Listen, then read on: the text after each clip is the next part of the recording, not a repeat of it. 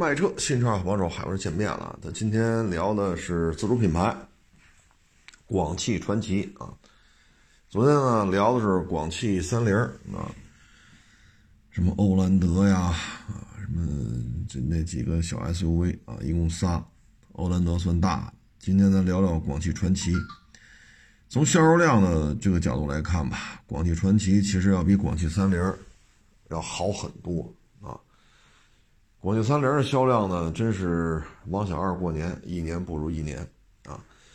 传祺呢，虽然销量也在下降，但基本上它还是有一些走量的车型的啊。而且新产品吧，嗯，我个人感觉还是不老少的啊。嗯，有些车型确实也比较受认可，它销量确实在下滑啊。这有什么说什么。它一九年呢卖了三十八万四千五百七十辆。这一九年，二零年呢，我查了一下，卖了二十九万三，啊，二十九万三，还是掉了几辆，掉了几万辆，啊，我跟大家说一下，这是三十八，这是二十九，啊，大概是从降了九万辆，啊，嗯，但是还是比广汽三菱卖的好，啊，广汽三菱就没有说一年卖个三十万、四十万的时候，啊，广汽做到了，啊。它的产品吧，不老少，啊，不老少。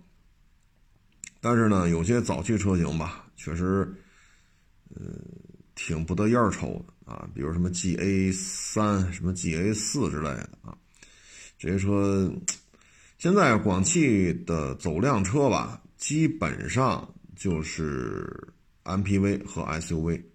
SUV 里边呢，传祺 GS 四卖的相当好。二零年的时候呢，这台车卖了十二万，啊，十二万五，它一共卖了二十九万三。二零年啊，传祺 GS 就卖了十二，啊，接近一半，啊，接近一半，嗯，剩下的就是 GS 三，啊，GS 四、GS 三，啊，GS 三呢卖了四万三，啊，这俩车加一块呢就差不多十七万辆了，啊，嗯，M 八。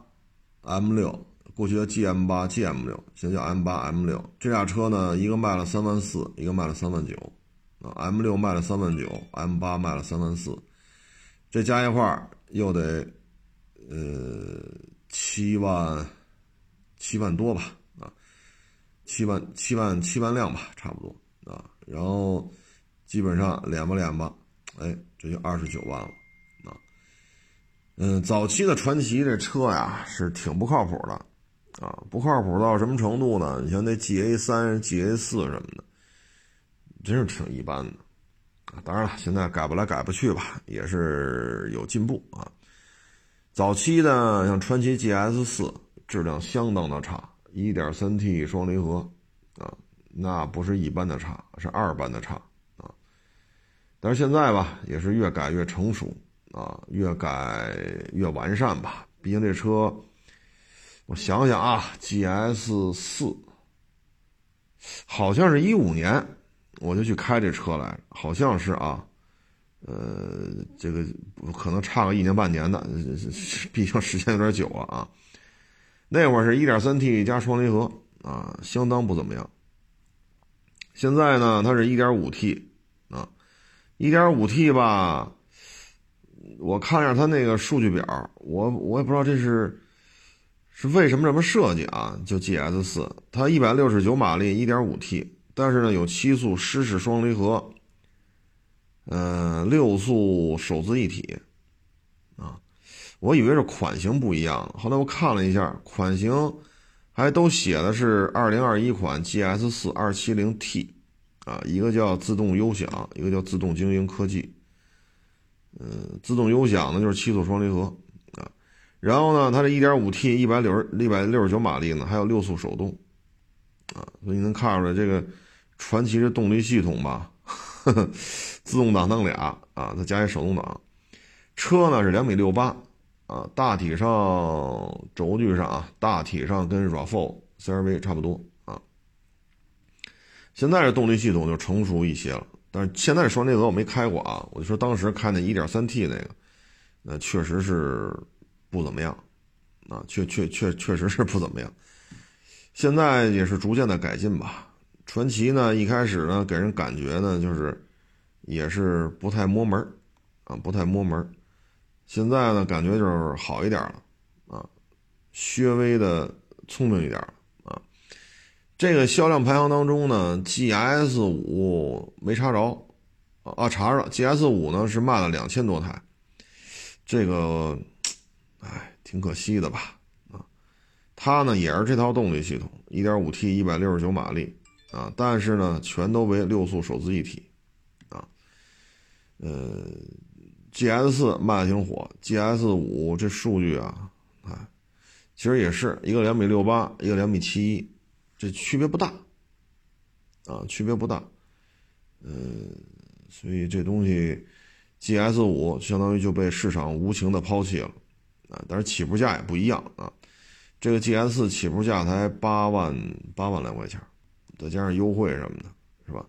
所以咱这个 GS 五呢，因为起步价十二万六千八嘛，这个也能理解，啊，也能理解，差不多少肯定买一便宜的嘛，便宜这么多，嗯，其他的车型呢，GS 八，我查来查去吧，我不知道为什么 GS 八没查着，但我没听说这车停产呢，啊，这车我查了查也没写着停产呀。这是还有的卖啊啊，二零 T 的啊，呃，而且是二一款，但不知道为什么就查不着数据了嗯，可能来数据来源吧，厂家也觉得 GS 八这个不好看呗，这业绩。嗯，GS 四呢属于大小适中，价格合适啊，所以一上市就特别火。双离合加一点三 T 出了事儿之后吧，它迅速调整。现在感觉这动力系统投诉就少很多了，GS 五呢，感觉就是跟 GS 四相比贵那么多，轴距差三厘米，至于说 GS 八，我觉得这就是什么呢？嗯，厂家没有一个特别官方的说法啊，说我们就是照着老汉兰达抄的啊，厂家好像没有这么官方说过，但实际上大家就是坊间啊，坊间都说这是老汉兰达啊再造车身。车呢是 2.0T 加 6AT，嗯，这车刚上市的时候呢，GS 八，我记得那会儿是要加价的，非常的火，火到最后丰田就给爱信发通知嘛，这个六速自动变速箱不要再给传祺了，啊，就是 GS 八这个，所以直接导致这个车呢一下没有车源了，啊，这个呀，就是做买卖啊，就是什么呢？说您这买卖特别火，啊，或者说您这买卖特别平淡，就是维持，不是特别火还就是维持，只要是挣钱的情况下啊，说一个月挣一百万还是一个月挣五千，就是能维持的情况下，你别停，你咔嚓停仨月再开张废了，做买卖就怕这个，啊，做买卖就怕这个。你像二零年一月底关的门过春节嘛，二十一二号。再开门四月份了，啊，我身边好多同行就，就这八十多天就歇菜了，啊，就怕这个。但是你这 GS 八呢，丰田就玩这么一招，啊，我不让爱信给你提供这个六 AT 自动变速箱。嗯，我呢收过 GS 八，收过 GM 八，收过。那是 G S 五吧？抱歉啊，这真是记不住了。反正收过这么几个。G S 八呀，我开着还行，噪音也不高啊。当然就仅限于立汤路啊，我门口是立汤路啊，昌平区立汤路，仅限于此。开个六七十啊，七八十也就这样了。嗯，觉得挺安静的啊，可能就是急刹车的时候吧，感觉那一下。嗯，虽然轮胎也是马牌的，轮胎也不小啊，就感觉除了那一下急刹车的时候啊，别的就还都行。反正日常代步吧，我觉得也 OK。然后那是一准新车，但是什么时候上的牌，跑多少公里，我就真是一点印象都没有了，因为那好像一九年卖出去的车啊，这个。车反正接就那么接触了那么十天半个月吧，就是还行啊。但是由于丰田这么一干吧，所以 GS 八迅速从加价就走下坡路了。刚才我查半天没查着啊，但是看这意思，厂家也不太愿意公布呗。嗯，所以这 GS 八呢，我觉得你你看它，你就能看出来，就是作为自主品牌啊，广汽来说呢，它有它自己的特点啊。你跟长安相比，广汽绝对属于抓了的好牌啊。别的不说吧，广汽本田、广汽丰田，您说这俩是不是摇钱树啊？你可以说广汽菲亚特、克莱斯勒这是一个赔钱货，没问题。你也可以说广汽三菱就是维持也没问题，你说的都对，但是广汽本田、广汽丰田这是不是摇钱树？啊，这个是没有人否认的，这俩是绝对的是，是吧？这个大量的现金流、大量的利润，对于广汽来讲呢，除了这个，他还能学到很多啊！除了是俩摇钱树，他能学到很多，譬如说 GS 八。啊嗯，但是核心的东西你不掌握的话呢，就很难办，啊，自动变速箱停止供应这件事情呢，就是一个很鲜明的案例啊。其他自主品牌呢，也都遇见过这种情况。你譬如说当年的吉利、美日、豪情啊，那会儿买的都是天气的，天气的八 A 一点三十六气门嘛，啊，但是李大老板呢就觉得肯定事儿不对。因为什么呢？金夏利卖九万九，我当时陪这么一个，就是岁数比较大的一个同事陪着去看这车了嘛。九万九，金夏利是十万九千九，九万九千九，我也忘了，反正十万块钱吧。金夏利开回家，就一个一点三夏利，就这么多，就这么个玩意儿，就卖十万块钱，爱要不要？你别拿着现在这卡罗拉雷凌啊说那个一点五最低配十万，差不多也能提，人都标配。嗯，八个气囊，十个气囊了，你这这那那这后排出风，你别拿这现在这车跟那会儿比。二十年前，夏利一点三金夏利啊，标是金的，就卖十万，爱要不要？不要出去，啊，就这态度啊。所以，李书福李大老板把这个豪情、美日什么的一怼出来，三四万块钱，啊，他很清楚这么做会招报复的。所以，人家提前就开始挣的钱啊，就倒腾到这发动机上了。所以，丰田八 A 那边一一断供，这边一点三吉利自主开发的四缸十六气门就出来了。咱不否认啊，就是照着丰田八 A 抄的这发动机，但是我自己能生产出来。如果当时把吉利歇趴下了，说吉利豪情、吉利美日，库嚓又停半年一年，那可能就没有今天的吉利汽车了。因为当时他就这么一个车仿着夏利来的，两厢也好，两厢半也好，三厢也好，反正就照着这么来的。夏利就这么个就照着它来的，它不像现在说吉利的车多了去了啊，什么几何系列、领克系列是吧？这个那个那个这个，还有沃尔沃这那现在你这胳膊粗了，你说二十年前就这样，我弄死你，只要不给一点三，你这个豪情也没热就趴了。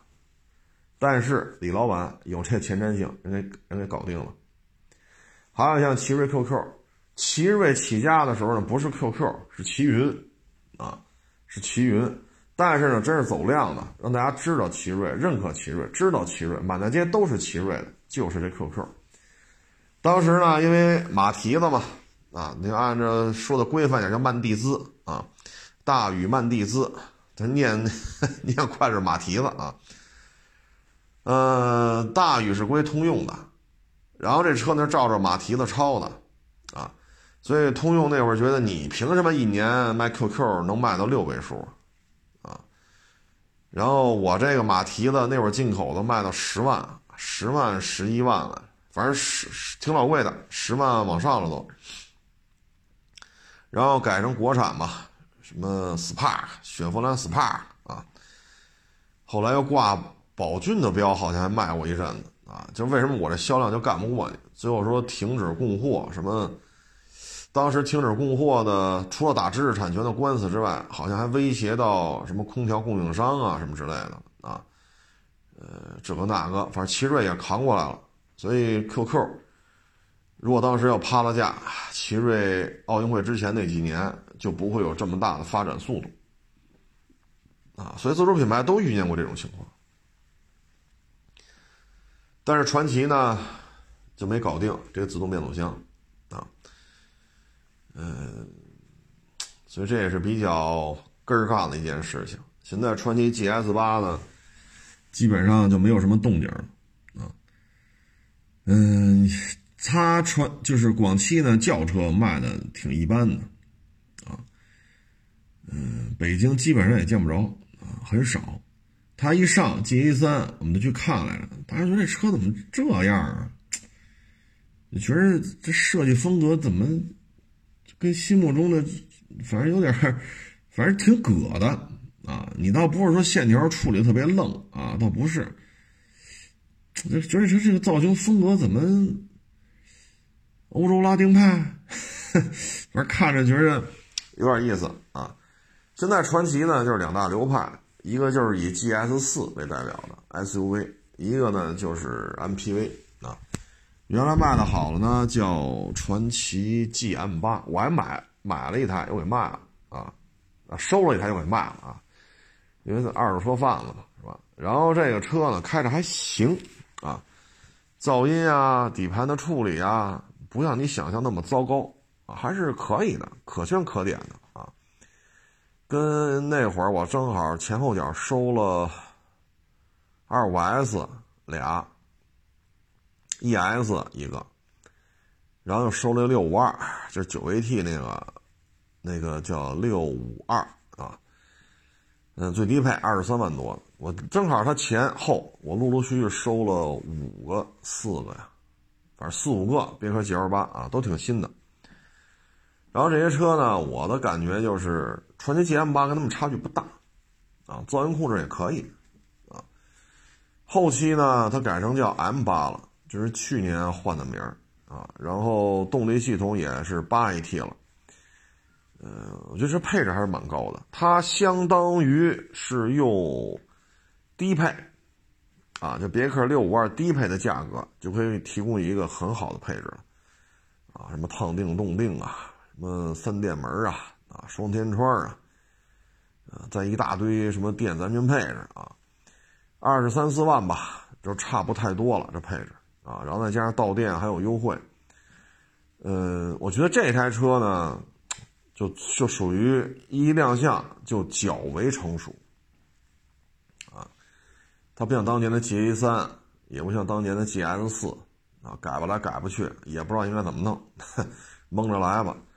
但是到了 G M 八吧，我觉得还是，嗯，就一起步就算是比较成熟了。但是 G M 八这车吧，我在进行拆装检查的时候啊，我觉得这空滤啊，就是空调滤芯啊，还有那空气滤芯，哎呦我去，我这方面还是太稚嫩了啊！所以这台车保养吧，您还是去广汽传祺四 S 店吧啊，您就 您就别上外边了，他有时候不知道。瞎拆，好家伙，都给拆坏了，啊，尤其是那空调滤芯，啊，你真是够较劲的。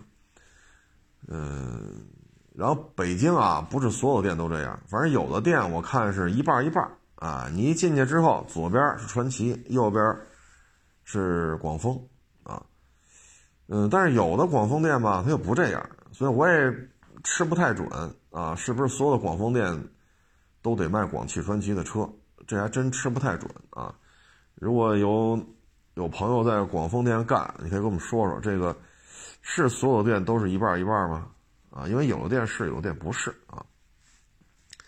所以你要买 MPV 呢，我觉得自主品牌里边吧，像这 M 八，当然我收的台是 GM 八，M 八我也没开过，我收那台是 GM 八，我觉得那台车还行啊，M 八应该会比它做的更成熟，油耗也更低啊。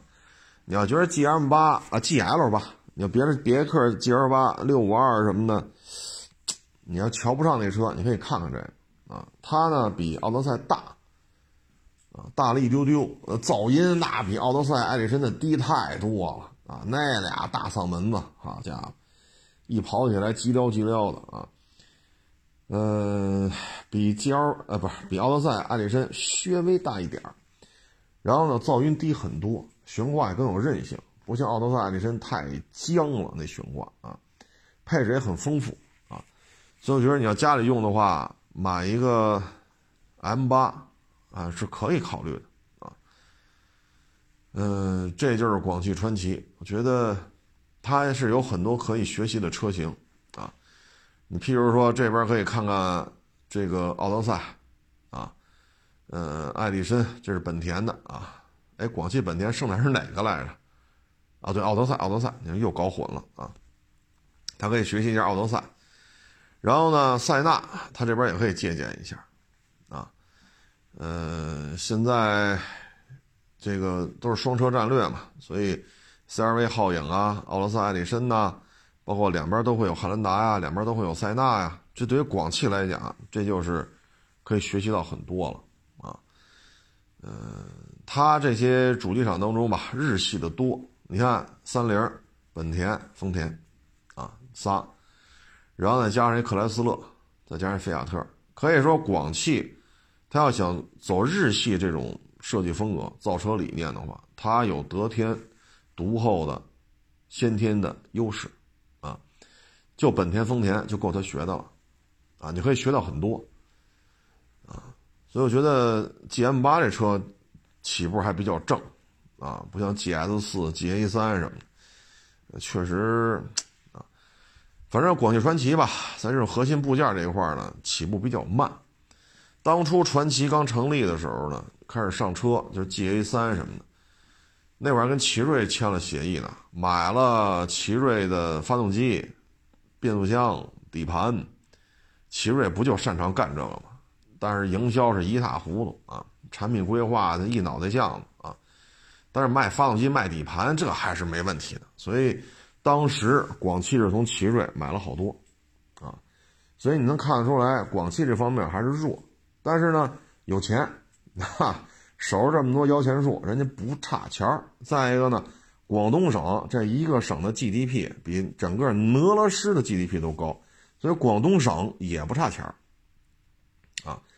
然后呢，这边。人家广东各级政府对这汽车工业非常的重视，啊，所以你看，弄出这么多家来啊，菲亚特、克莱斯勒呀、三菱啊、丰田啊、本田呀，啊，呃，所以人家愿意投入各种资源，啊，所以你看这几年迅速的提升，啊，发动机这一块提升的很快，嗯，至于将来变速箱能不能，这咱不好说啊。反正现在你说再花重金去搞吧，三四年、四五年之后，你得搞出一个八 AT、十 AT 的，是吧？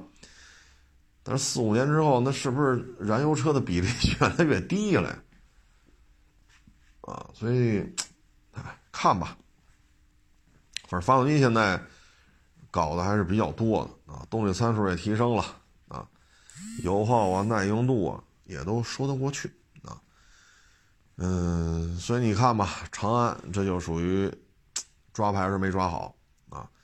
广汽呢，虽然也弄回来点儿不能打的，但是有丰田有本田，它就够了。而且广汽本身的体量确实也在这儿。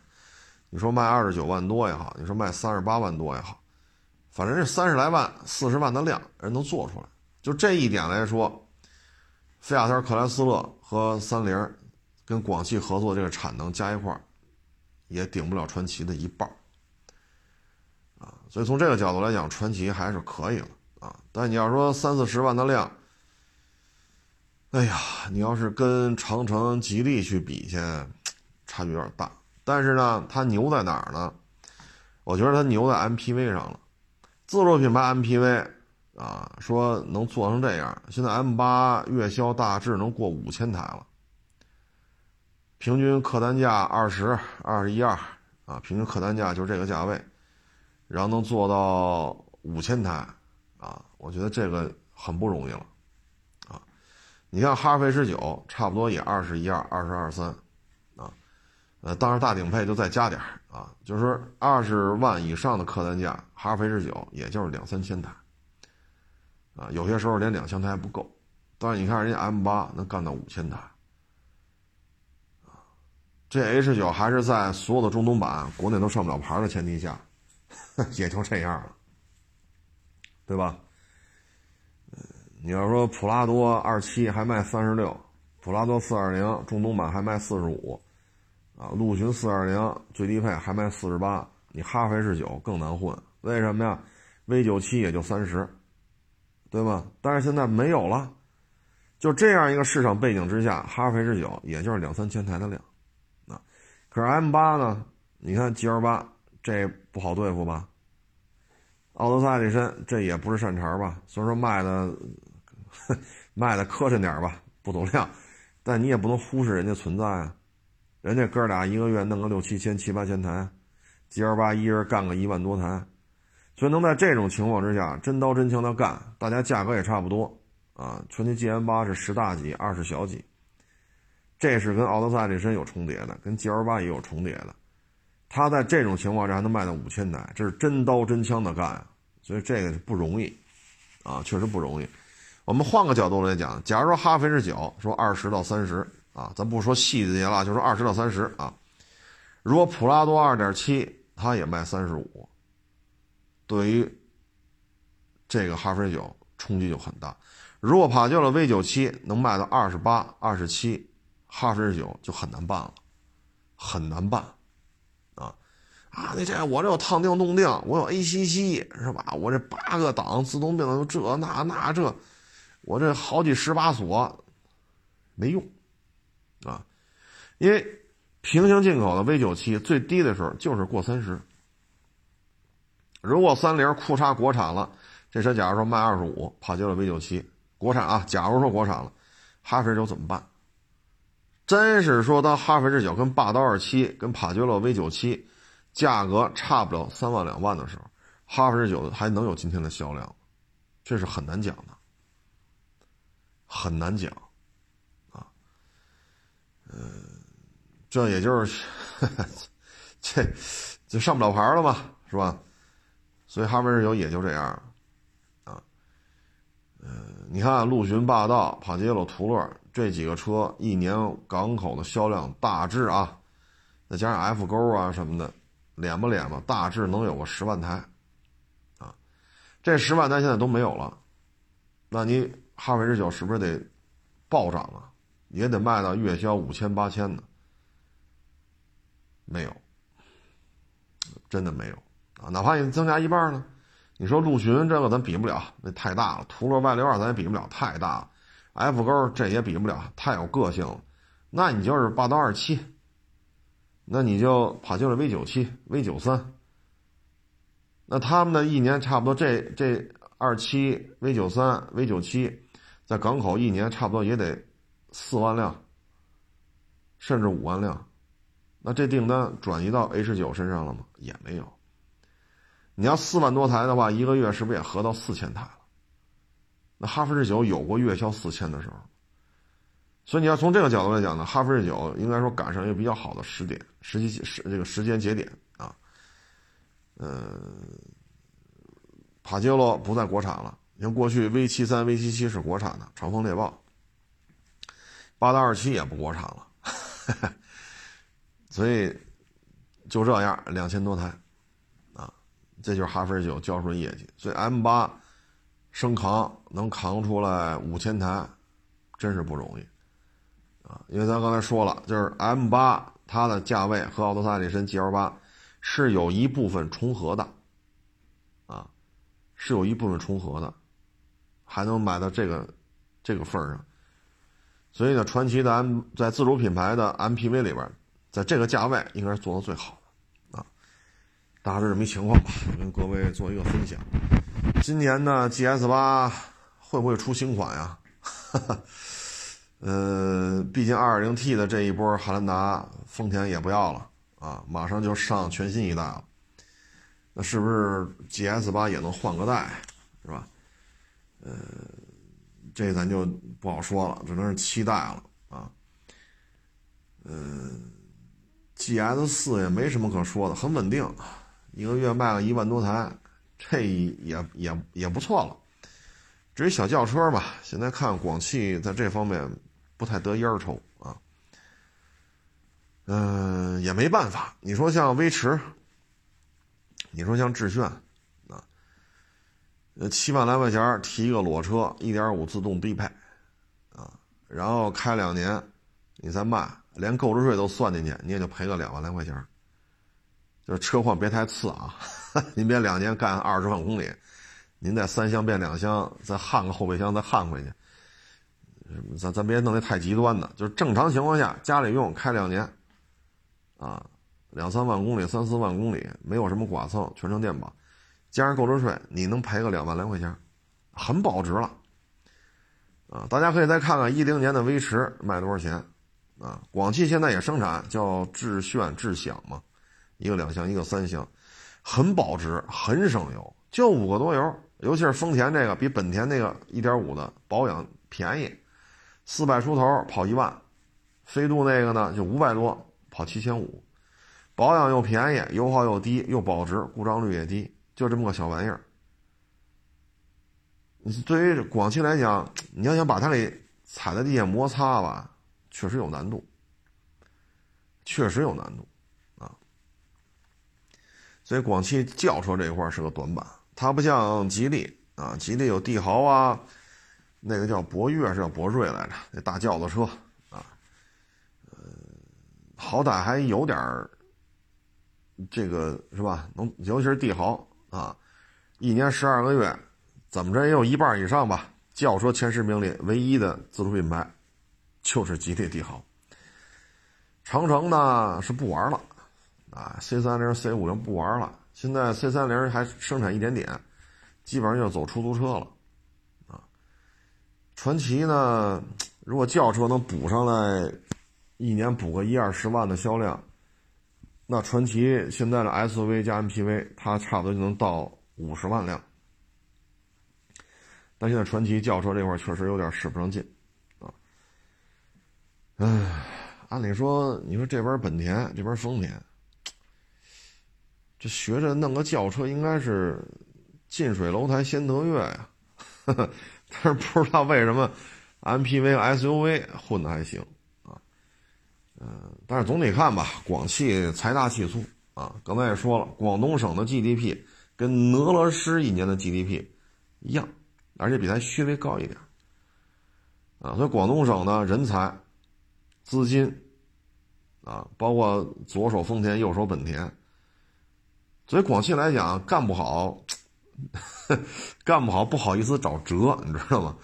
你你你有时候不太好，就找给自己找台阶下。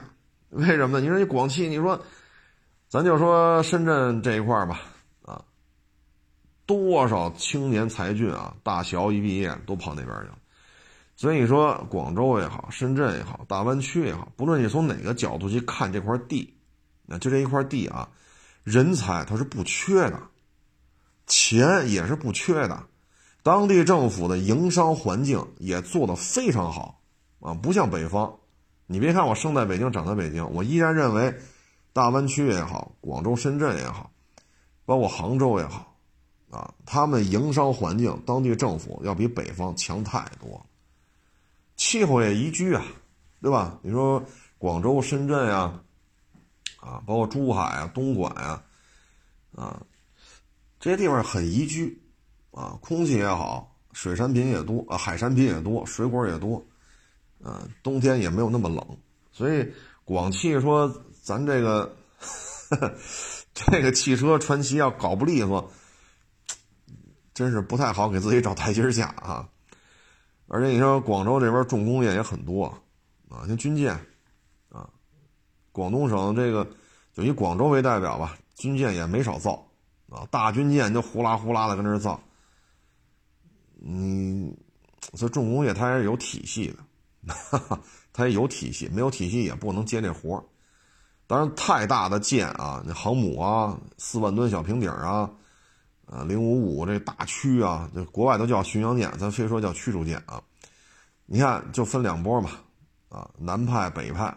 但是大船基本都在在上海啊，护卫舰、驱逐舰什么的，广州这边接的活儿挺多的，所以它有大的工业体系在这儿。所以捎带脚搞搞汽车吧。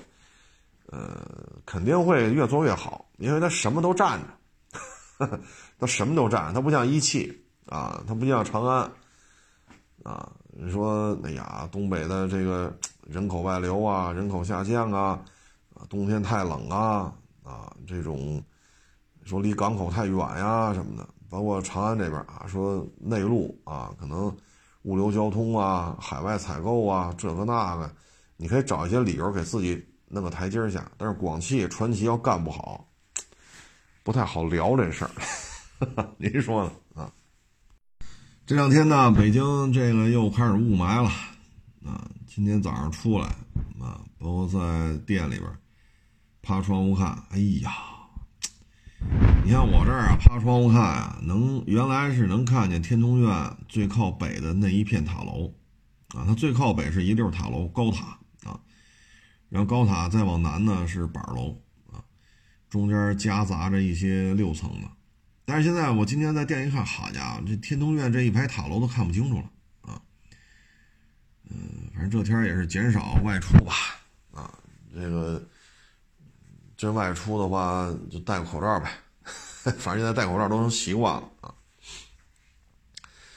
嗯，这个今天早上来吧，五环上有查车的，查车呢，哎呀，就发现了，就是。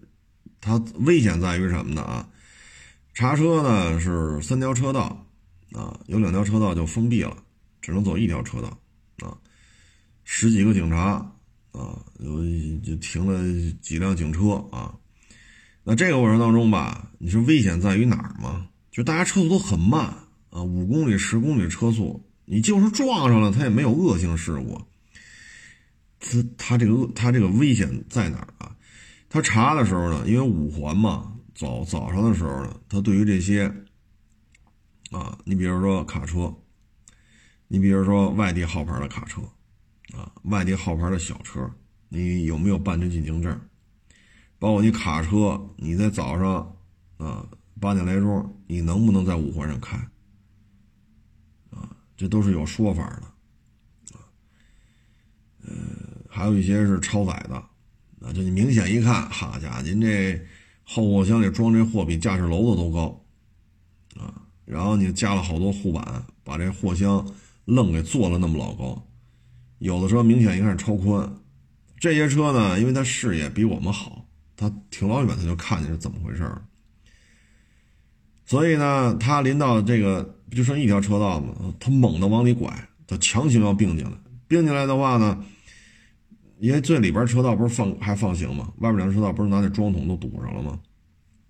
他就想通过这蒙混过关，所以他就强行并线，这个是你想象不到的。你认为嗨，都五公里、十公里，都这车速了，你谁还会猛的并线玩儿？哎，他就并，而且车很大，啊，车很大，所以这个也是得注意啊。但是我也想说啊，就是。前边桩桶都码上了，三条车道就剩一条车道，啊，呃，停了，反正我没太数啊，怎么着也得四五辆警车啊，十几个警察在这查。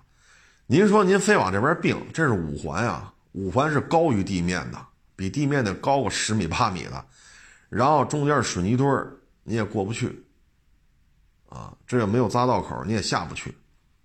你说你这么强行并来并去的。你是不是觉得警察同志眼眼神都不好啊？就这么大一卡车，警察看不见是吗？就非得往里并，好家伙！我前面这卡车就这么并，差点把最内侧车道车给撞了，把最内侧那主吓一跳。就十公里的车速，一刹车那车都哆嗦一下，你看这脚刹车踩的多狠。然后到了，人家把你拦下来了，十几个警察看不见你这么大卡车是吗？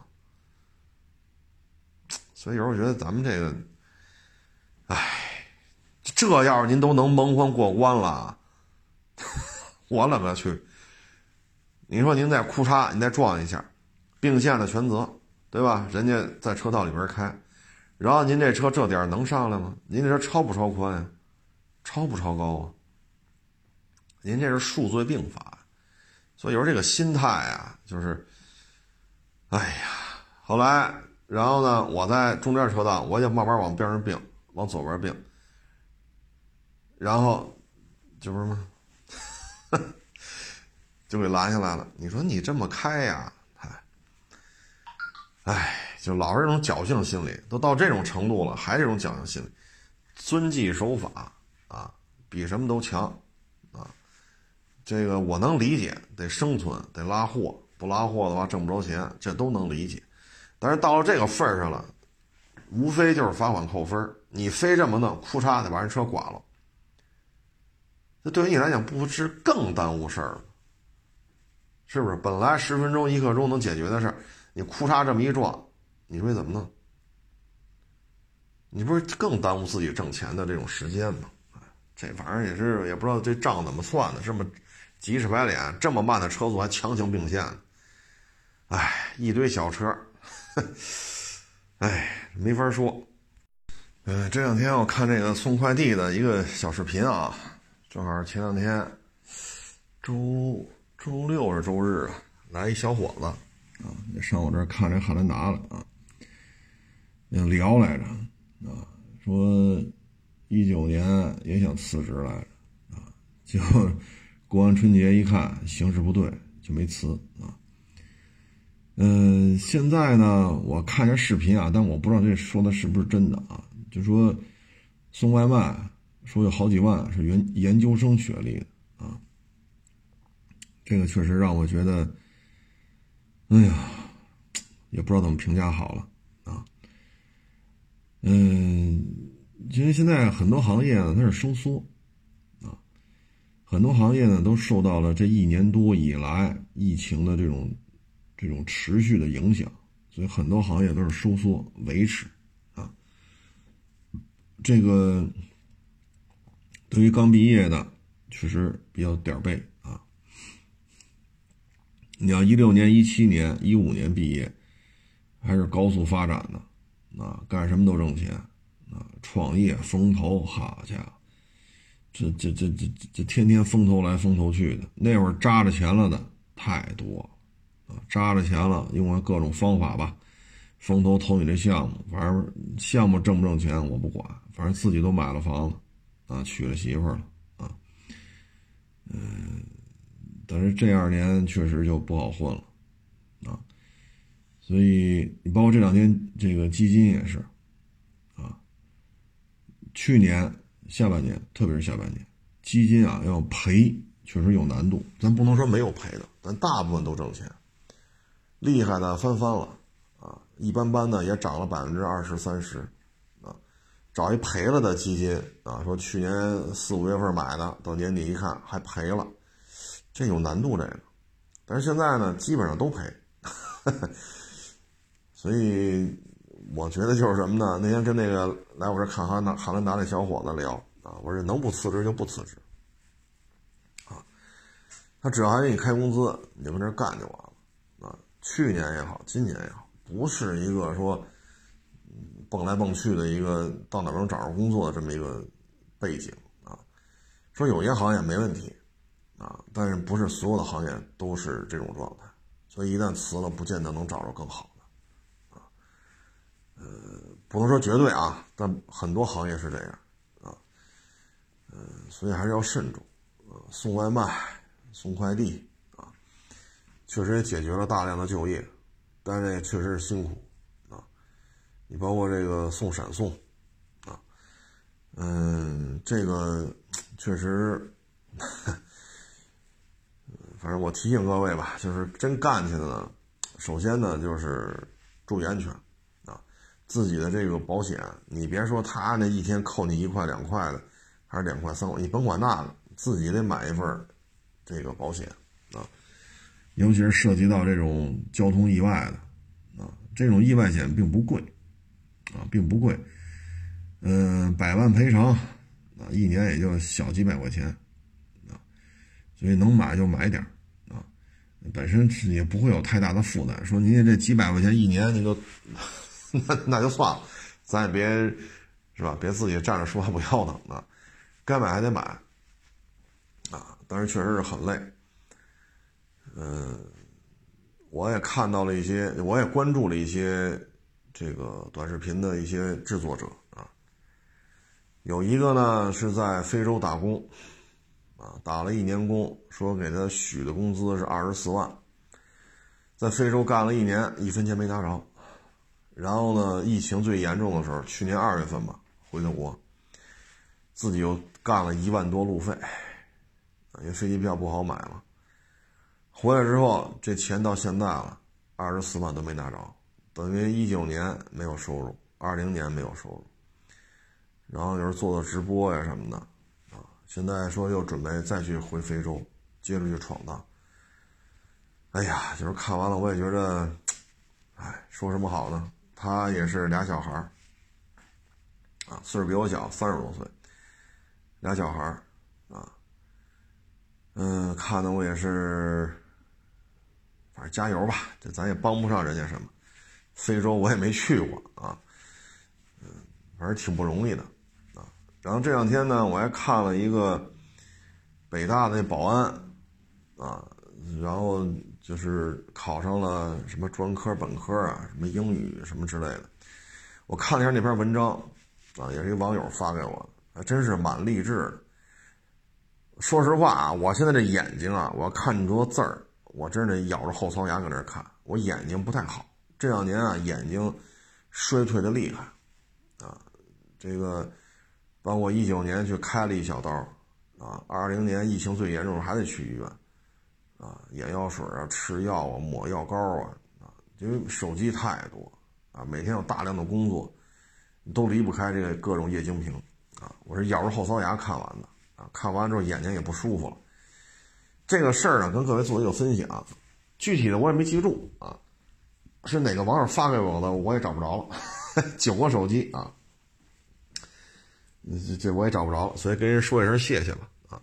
这事儿啊，跟各位做一个分享，他呢是初中毕业就来北京了啊，他说在当地打工没出路啊，人多地少，他说不行，我不甘心，我这辈子就在这个山沟沟里，我不甘心。然后呢，他就跑出来了，家里亲戚就带着他来了。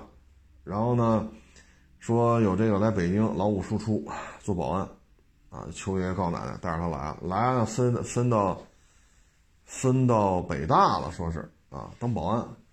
后来呢，他有一天吧，说有几个 外国人非要进去，但没证他拦着不让进。然后那几个老外呢，就叽里哇啦叽里哇啦，最后呢给他做了一个手势。就就是瞧不起他那个意思，啊，他呢就特别受受不特别受刺激。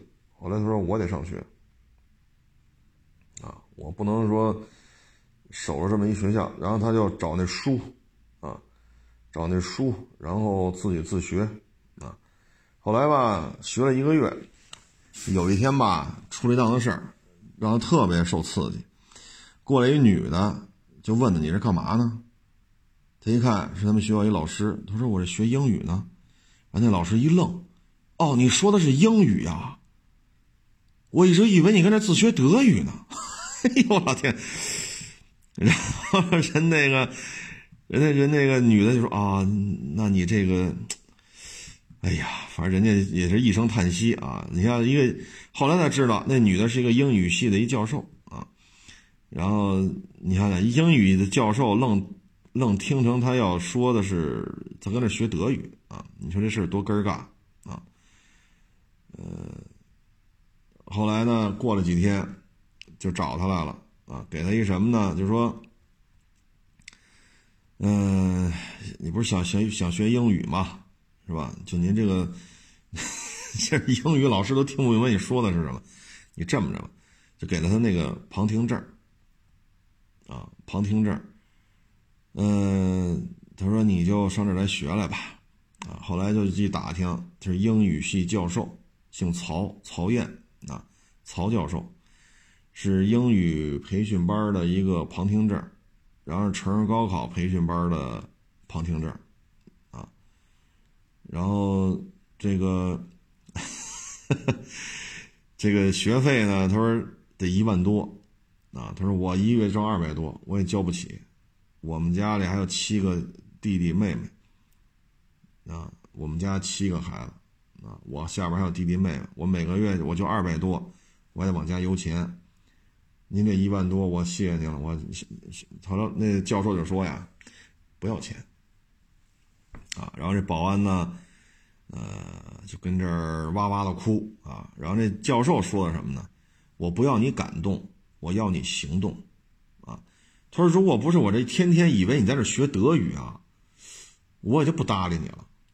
我实在忍不住了啊！我一直认为你学的是德语，我这德语家伙这够高深的啊。结果这英语系教授一问，哎呦我老天哪！您居然学的是英语啊？后来呢，他说我也别那太那什么了。他投了一笔巨资买一件白衬衫，这白衬衫多少钱呀？八块，在地摊上买一白衬衫。他说只要进教室，我就穿我最贵的一件衣服，八块啊。然后去这个去上这个培训班啊，拼了命的学。啊嗯，嗨，咱就不说这过程了吧。最后呢，就拿了学历了，啊，拿了学历了。嗯，北京大学法律专业自考是是是是一个学历啊。后来吧，这事儿我觉得让人结尾让人感动在哪儿呢？就是北大啊，给他开了条件了，就说你在我们这儿工作吧，然后呢，我解决你们家家属的就业问题。北大最后给他开的这个条件，按理说就从这件事儿啊，咱只说这件事儿，北大从头到尾办的啊都是有理有面儿，啊，最后呢，这个保安呢就说非常感谢，我不能在北大干了，我拿了学历我就得走，啊，去哪儿了呢？回了他们老家了，啊，回了他们老家了，当了一名学校老师，啊，嗯，这个真是挺厉害的。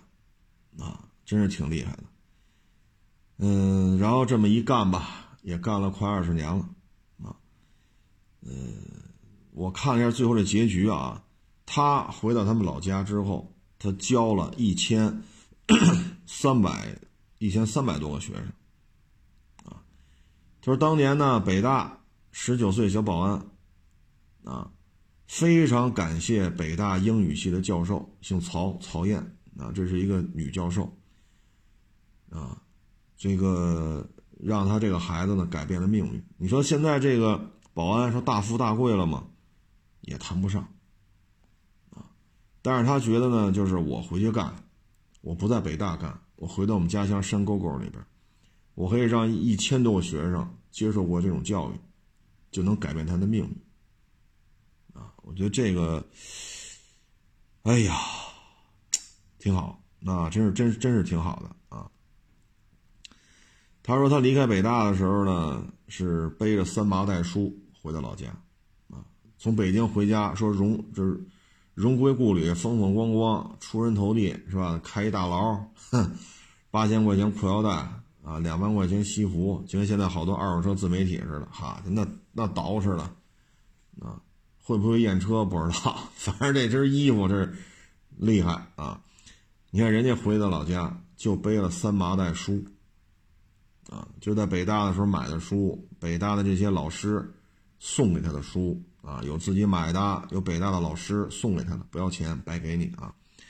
他说没有这三麻袋的书，也没有当时北大这个老师的这个，嗯，也就不会有今天吧，啊，我觉得真是挺好的，啊，真是挺好。嗯，其实前些日子你说天津是哪儿啊？那个学校老师不跟那学生吵吵起来了啊？就说学生反正那意思吧，就对这帮普通老百姓家的孩子吧是有一些看法，说素质低啊。那个事情的是非曲直啊，咱就不在这讨论了啊。我想说的是什么呢？呃，好多年前啊，好多年前了。我也在学校里边待过，啊，我也在学校里边干干过。我印象特别深的，就那会儿呢，就是很多穷人家的孩子呀，他在上学，啊，然后呢，我也接触过一些学生家长，有的呢，那拿那钱呀，皱皱巴巴，皱皱巴巴，五毛一块的，哎呀，后来一看穿着打扮呀，就是干体力活的。后来一问，说这学费这钱。这这每张纸怎么都怎么是这么皱皱巴巴的？后来就一聊，啊，一聊说这是把家里的猪卖了，啊，好不容易把这猪养大了，说等不着春节吃了，就把这猪卖了，卖了让我们家孩子上个学，啊，哎呀，就那种就就那个年代，当时很多很多年前了啊。不是小学啊，不是小学，我我那会儿待的不是小学啊。然后，我这事儿到现在我都没忘了，啊，就满脸的皱纹，啊，然后四脖子流汗，身上的衣服啊也是，就是，这就一看就天天干体力活啊。哎呀，就是收这学费吧，有时候看着也真是，反正出来保工作嘛，啊，出来就有工作，保工作。啊，这没问题，啊，都是大单位，那个年代了，就很多很多年前了啊，不是现在了。然后呢，你说等到上课的时候吧，因为这对这学生家长印象特别特别深，啊，就觉得真是不容易啊，希望自己的孩子呢，在这儿，嗯，这个上完学啊，分配工作，啊，这样的话，这一辈子在这种大企业里干，总比。他们强啊！其实父母这份心呀，都能看得懂，都能理解。但是你等这孩子一来吧，你就就是我看的我都觉得特别寒心啊。上课吧，你看啊，就跟这儿玩啊，聊天啊，一留一留作业就抄，考试也抄啊，然后这有时候还跑了，上上课跑了。你一一找去网吧呢，啊，哎呀，所以我都记得，当时我也跟他们谈过，当然我也很年轻啊，我就跟他说，我说，我说咱爸咱妈把猪都卖了，家里这大牲口都卖了，换了钱交的学费。那会儿猪也不值钱啊，不像现在好几十块钱一斤啊，那会儿猪也不值钱，很多很多年前了。啊哎呀，我说，是吧？有时候我也真是挺无奈的。我说，咱就跑这儿来抄作业来，咱考个试，咱就抄卷子。你说把你卷子没收了，给你考试记为零分，你抄卷，你把人卷子拿过来抄了，你说你这，我说这没有意义了，给你零分，给你一百分，有意义吗？我说，咱爸咱妈猪都卖了，家里大牲口都卖了。你说让你来这是好好学习的，不是跑让你跑这抄卷子来。有时候我也真是我，哎呀，那真是颇为无奈啊！这应该是上世纪末的事儿啊，到现在我的印象都特别深啊。真是有的学生家长真是苦哈哈的啊。这个当然了，这么多年过去了。啊那帮孩子现在也得三十大几了，三十大几岁了也得，啊，也应该正常情况下啊，也应该是孩儿他爹的这个状态了啊。然后你再看这个北大的这个山沟沟里来的啊，当然了，这个必须得感谢人北大的这些老师啊，这些教授啊，这小伙子也有志气啊。人家回家扛三八袋书，从北京，就北大啊，北大也给他开了条件了，你可以不在这当保安了，有更好的工作就在北大干。北大的领导给你承诺了，你确实很励志啊，你这事儿干的呀，让北大的领导都挺感动的啊，也解决你家属的就业，也可以来北大，没问题，北大包你家里人的这个工作。你想想。北大把事儿办成这样了，学费也不收，啊，哎，人家二话不说，非常感谢北大，扛起三八袋书回家了，当老师，现在教了一千三百多个孩子，啊，所以有时候这种教育啊，一牵扯教育，有时候我脑海里边这些事儿啊，就这种极左极右，哎呀，都在我脑子里边这种冲撞，有时候我。就是看现在这个教育啊，我也是哼 颇为无奈，颇为无奈。你说买个学区房，啊，上一特牛的学校，啊，什么中关村一二三、清华附、人大附、北大附、史家胡同、黄黄城根儿，是吧？就北京这特牛的这些小学，啊，你听这名字，这都不是善茬 这些学校都不是善茬好家伙，一平米二十万，买，是吧？买它，买它，买它啊！但是你这边一看吧，这个研究生学历送外卖的。七万人，哎，所以有时候再加上你说都是穷人家的孩子，你说去北大当保安，这个这也是穷人家的孩子啊，他就觉得我不能在这山沟里待着，我一定要出去，我要看看外边的世界，我不混出个人样，我不回来。你再看看我当年，应该上世纪末的事儿啊，你再看这学生家长。你再看这孩子的这个表现，啊，我说这爹妈一个月能给你多少生活费啊？孩子搁那喝呢，反正那会儿物价也便宜，啤酒、羊肉串、网吧，哎呀，哎，所以就有时候一说到教育吧，就很多事情在我脑海里边吧，真是这种冲撞的感觉啊。